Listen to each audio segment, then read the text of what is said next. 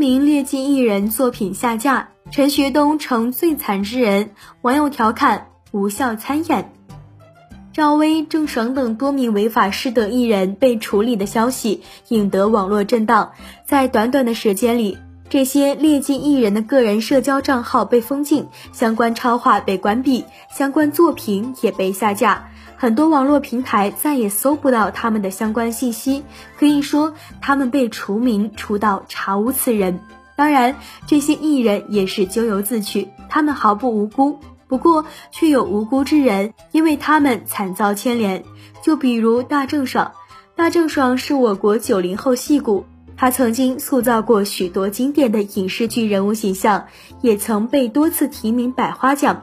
可自从小郑爽被曝代孕弃养、天价片酬、偷税逃税被全面封杀之后，大郑爽也惨被误伤，他的相关作品、相关视频也一度被平台下架，可真谓遭了无妄之灾。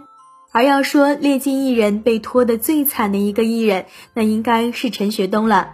有网友发现，陈学冬在这场整治行动中是没有出事，却一直在沾屎的那一位。网友在总结劣迹艺人的作品中，惊奇发现，陈学冬是被影响最大的一位艺人，因为他的多部影视剧作品均是和那些劣迹艺人合作的，比如《夏至未至》，陈学冬和郑爽合作了；比如《绝技》。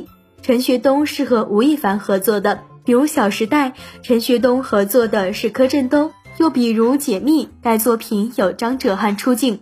网友见此忍不住调侃陈学冬是无效参演，别的艺人顶多是出道半生，归来仍是素人，陈学冬就是拍戏多年，代表作还是为零，想想真的是又心酸又好笑。是啊，为数不多的代表作全被央企下架。陈学冬真是这场整治行动中第一无辜、第一惨人呐！